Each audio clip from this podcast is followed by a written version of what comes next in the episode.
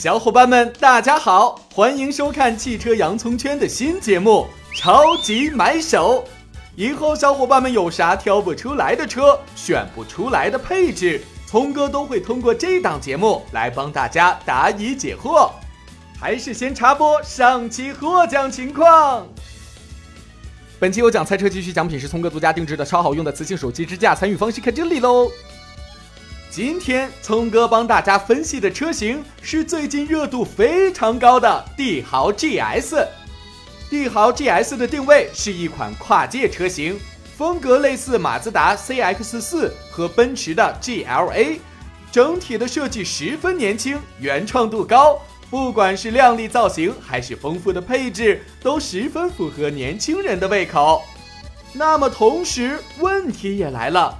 看着帝豪 GS 的配置单，多达十一款车型，选起来实在令人头疼。谁都想配置越高越好，可是价格也水涨船高啊。那么聪哥就来帮小伙伴们分析一下，到底哪个版本最值得购买？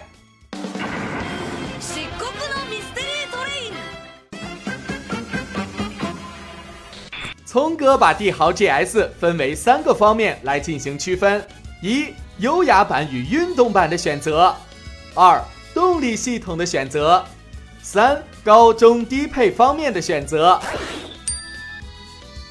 帝豪 GS 在外观上分为两种版本，一种是优雅版，一种是运动版。同配置的运动版比优雅版贵了三至五千块不等，但是多出了外观运动套件以及标配全景天窗，另外还有红色卡钳、运动踏板。虽然这两样可以自己后期搞定，但没加多少钱就能一次配齐，也还算合适。毕竟是原厂的装配工艺，可靠性更高。如果是聪哥，应该会选择运动版车型。帝豪 GS 搭载了两款发动机，虽然两款发动机动力表现都不算突出，而且数据差别不大，但是风格还是有区别的。1.3T 的车型在低转速时就能输出最大扭矩，加速感受会更好一些；而1.8升自然吸气发动机则更为平稳，而且维修保养更加省心。除了动力方面的区别，1.3T 与1.8升的转向助力也略有不同，1.3T 为电子助力，而1.8升为液压助力。这两种助力形式有啥区别？聪哥曾经做过节目，可以去回顾一下。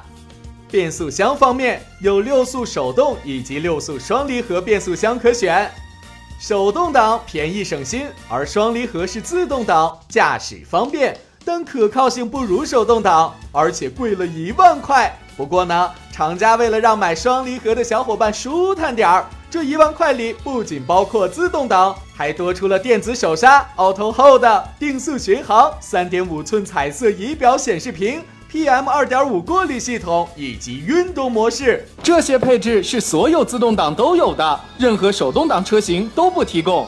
所以在变速箱方面，聪哥更推荐自动挡车型，市区代步以及高速巡航都更加轻松。至于发动机嘛，开车激情一点就选 1.3T，平稳驾驶就选1.8升。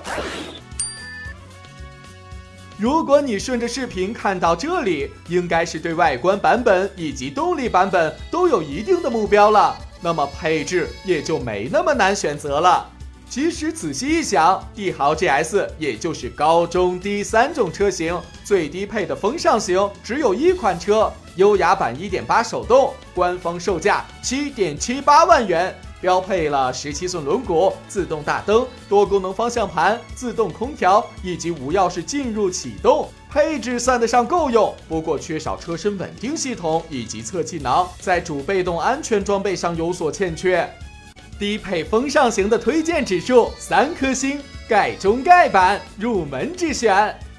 中配叫做领上型，根据前面说的动力和外观的区别，一共有八款车型。拿优雅版1.8升的手动领上型举例，比盖中盖版贵了五千元，增加的配置就相当丰富了。车身稳定系统、侧气囊、胎压监测、倒车影像、真皮方向盘、皮质座椅、导航大屏以及互联系统等等等等，实用性以及安全性配置都得到了很大的提升。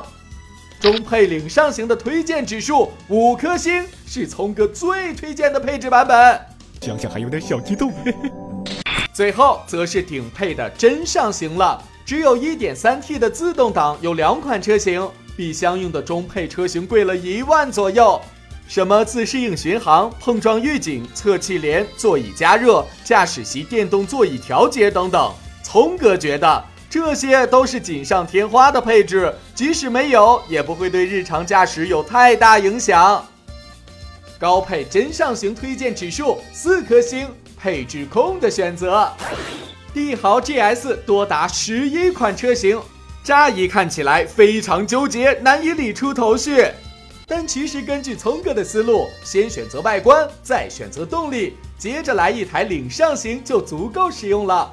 当然，如果你对配置有更高要求，选顶配真上行也可以任性。